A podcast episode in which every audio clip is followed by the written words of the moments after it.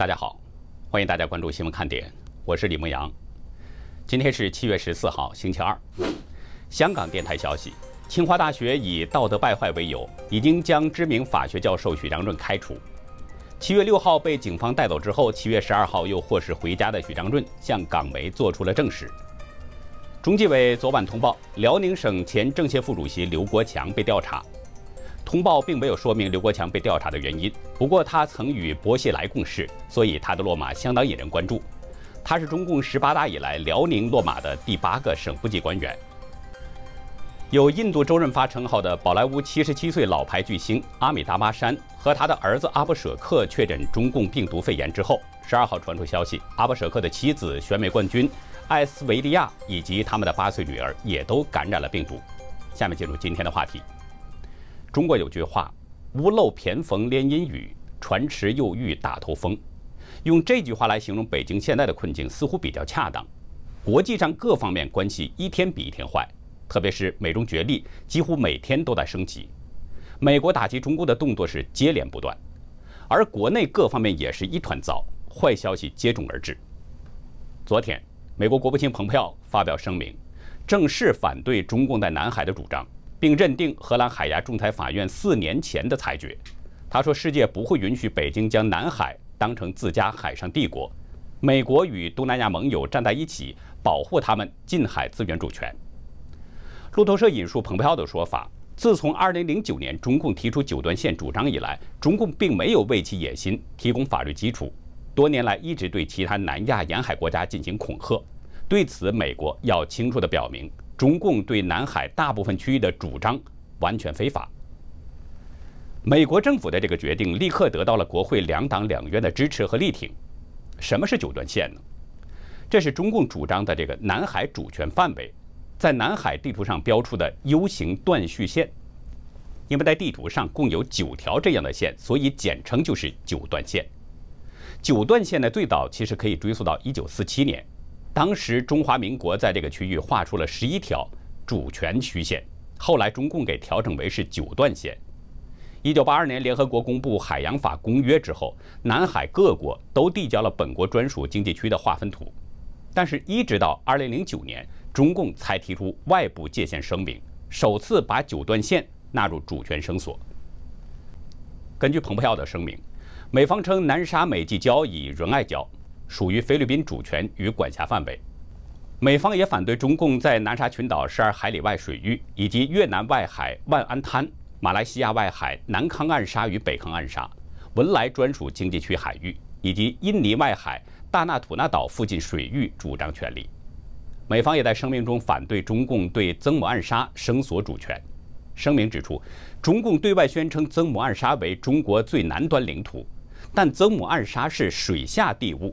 依据国际法，任何国家不得提出主权声索，而且它与马来西亚仅仅五十海里，但是距离中国沿岸有一千海里远。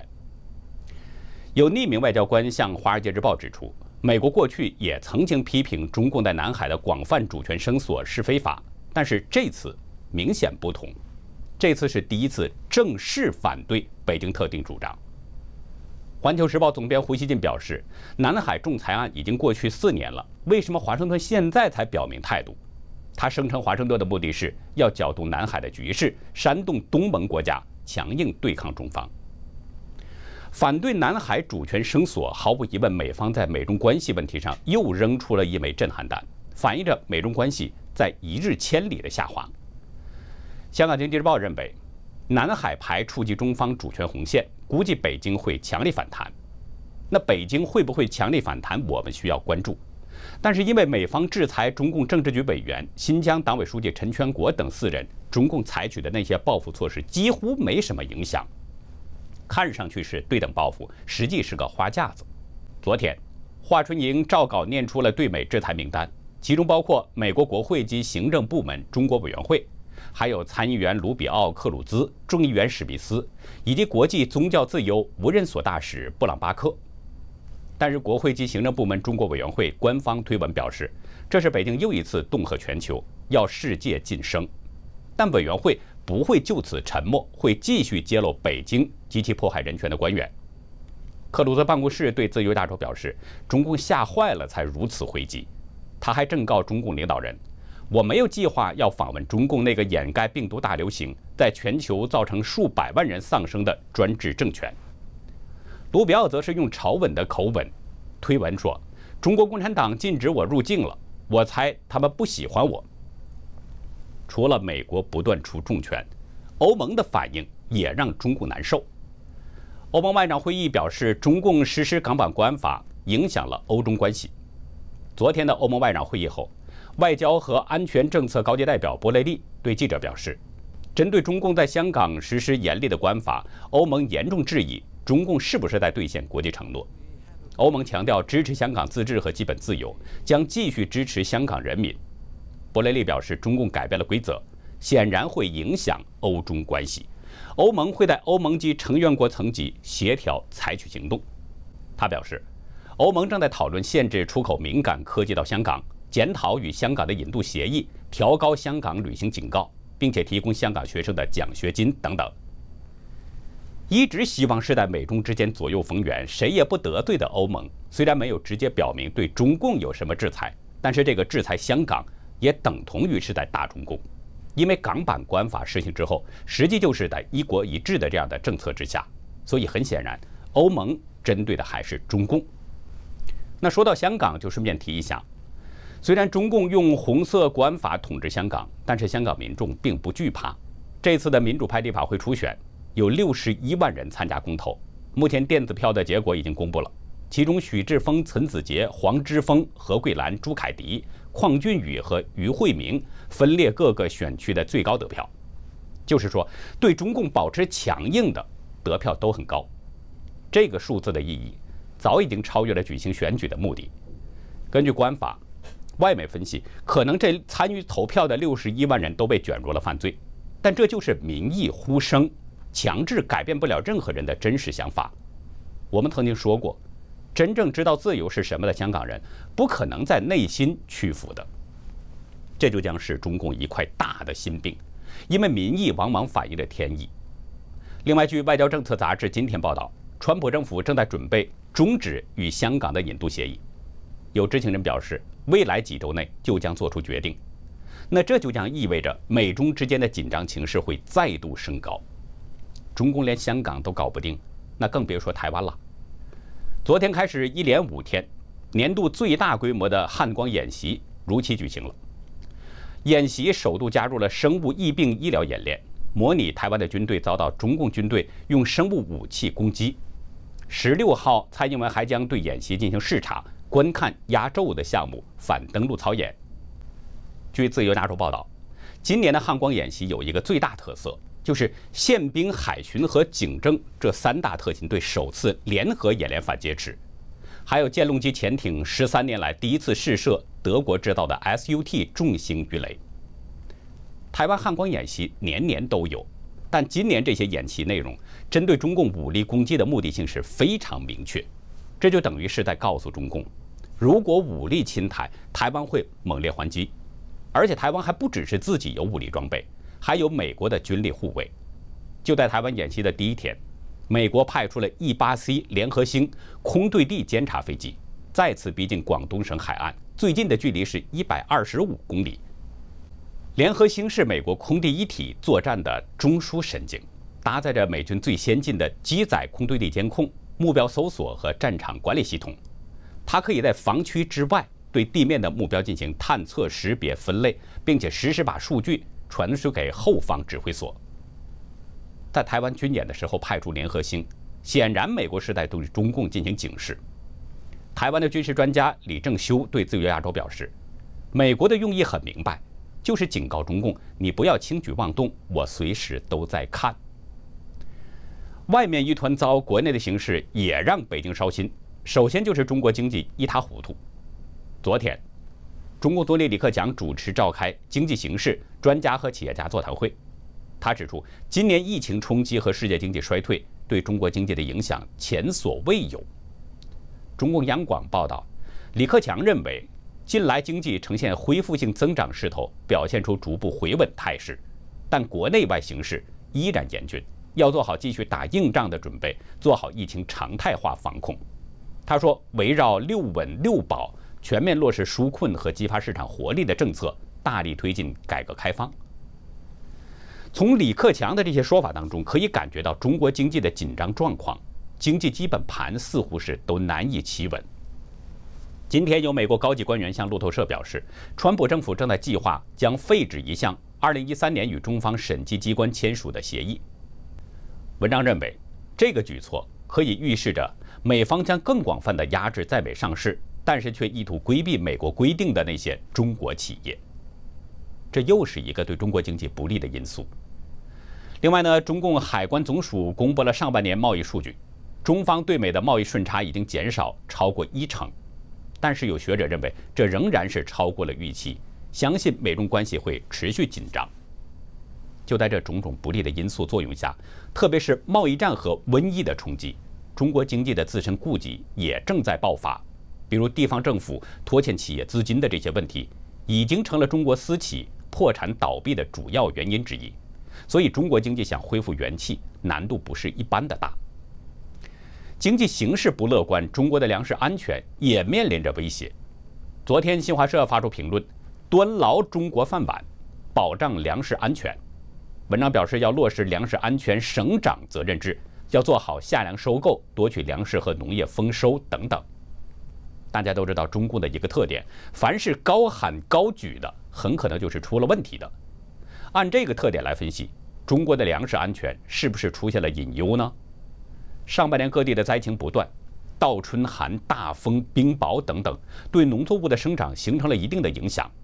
特别是从三月到六月，几乎每个月都有不同地区下雪，对庄稼作物的伤害更大。眼下南方的二十七省大洪水，农作物都遭受了没顶之灾，被水淹没，农作物将不可避免的减产或绝收。而看目前的水情，洪水退去尚待时日。此外，黄脊竹蝗正在云南肆虐，十一万亩农地已经遭到了破坏。央视报道，七月到九月有可能会爆发大规模的蝗灾，这种蝗虫非常厉害。据百度百科资料，黄脊竹黄呈现鲜绿色，脚部有黄黑梅花尖纹。这种蝗灾如果出现，可以使所有的竹叶都被吃光，竹林事后就像被火烧了一样。更严重的是，遭到蝗虫肆虐的竹子会出现纤维腐败情况，然后慢慢枯死，最后整片竹林都会逐渐衰败。各方面的威胁将导致今年的粮食产量不可避免地受到影响。当吃饭真正成了大问题，人们活不下去的时候，早就怨声载道的中国百姓还会沉默吗？说起来，中国百姓活的是真难。中共官媒报道说，长江流域多个省份已经发布了红色洪水预警，但是今天开始，西南地区东部、江汉、江淮等地又进入了强降雨的天气，有的地区甚至会有雷暴大风等强对流天气。气象部门预计，最强时段是今明两天，局部地区累计降水量可能要达到二百到三百毫米。目前呢，继江西省多个乡镇的居民被要求撤离之后，昨天。安徽省枞阳县也发出了通知，要求非防汛人员全部撤离，投亲靠友。有网友编了这么一副对联，来形容中国百姓上下半年的这种生活艰难。上联写的是上半年不准探亲访友，下联是下半年必须投亲靠友，横批是涝疫结合。另外，像江南、中南部、华南大部分地区。这些地方的天气都是高温闷热天气，湖南长沙今天出现了今年以来第一个高温日，像福州、广州和海口等地也将持续高温，尤其是福州，这两天的最高气温可能要达到四十摄氏度左右，这个温度已经远远超过了正常人的体温，当地民众还要注意防暑降温。中国百姓的现状，用一个中共喜欢用的词就是水深火热。人民的财产受到损失不说，生命也在时时遭受着威胁。按说，一个负责任的政府遇到这样的情况，领导人一定是和百姓同甘共苦，一起抗击灾情。比如，川普上任的第一年，佛州遭遇到了百年来最强的飓风艾玛的袭击，川普就和他的内阁成员在戴维营密切关注着这个艾玛的情况。飓风过后，川普又前往佛州视察灾情，并且指导当地救灾。而中共的领导人呢，在已经发生了一个多月的这个大洪水面前，竟然没有一个人前往灾区市视察。可见，中国百姓的生命在中共的眼里并不值钱。昨天发生了这么一件事儿：长江水文网突然有六个小时改变了公布数据的方式。晚上八点，长江水文网的数据显示呢，三峡大坝当时的入水量是每秒三点四万立方米。出水量是每秒一点八八万立方米，但是随后入水量的资讯更新突然停了，直到十四号凌晨两点多，三峡水库监测资讯才恢复正常，前后时间长达六个小时，这相当诡异。现在三峡大坝下游的洪水已经非常非常的严重了，为了防汛湖北仙桃的百姓，每隔十米就有一个人去警戒，日夜守护在大堤上。人们已经紧张到这种程度了，但是中共的水文网监测数据竟然不明原因的停止更新入库量，实在令人担心。因为这是人们检测水情的一个重要数据，不知道当局为什么在中间会出现这样的一种变故。昨天呢，我们说到了阿里巴巴创始人马云在大规模的减持套现，我们当时分析他可能是春江水暖鸭先知，预感到了股市要有地震。或者是他觉察到了中共可能要杀猪，反正他在股市这个行情上涨的情况下极力套现的做法相当值得关注。一般人没有马云的智商，但是咱们可以看着他怎么做作为参考。果然，马云套现之后，今天的大陆 A 股就出现了下跌。大陆多家媒体报道说，今天的市场上避险的情绪就在升温。沪深两大股市双双低开，维持了短暂的窄幅震荡之后，两市一起出现了一波跳水。到午盘收市，创业板指数下跌超过了百分之二。午后指数再度跳水，沪指跌幅一度超过了百分之二，深成指一度下跌超过百分之三，创业板指数更是一度下跌超过了一百点。临近收盘，在抄底资金的进入之下。煤炭、农业股板块又快速被拉升了，带动了两市跌幅被收窄。最终呢，沪深两市成交总额是一万七千零四十五亿元人民币，比昨天又增加了三百二十一亿元。这是两市成交额连续第九个交易日突破万亿元，也是连续第七个交易日突破一点五万亿。外来北向资金单日净流出高达一百七十三点八四亿元。创下了沪港通开通以来单日的最大净流出。有业界人士提醒，目前大陆用于购买股票的保证金贷款，也就是股票配资的这个金额上升到了五年来的高点，这就是尤其需要注意的，可能会发生二零一五年股灾那样的大震荡。我们最后再来说一个事儿。今天呢，有一名六十岁的男子携带着汽油闯入了辽宁大连沙河区教育局进行纵火，造成了六人受伤。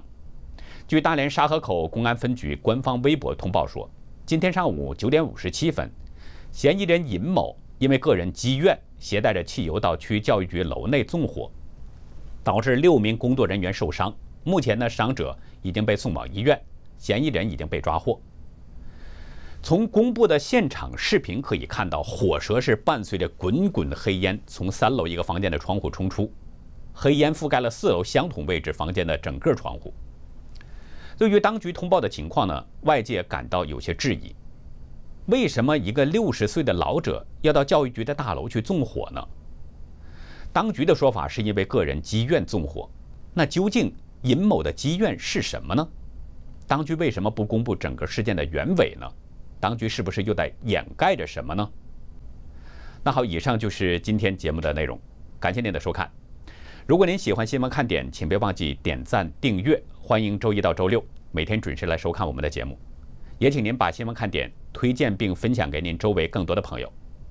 在今天的会员区呢，我们要说两个内容，一个是宣传有多厉害，另一个是大纪元得到的一份独家数据，从保定市记载的各种天灾来看，今年的年景。如何避难？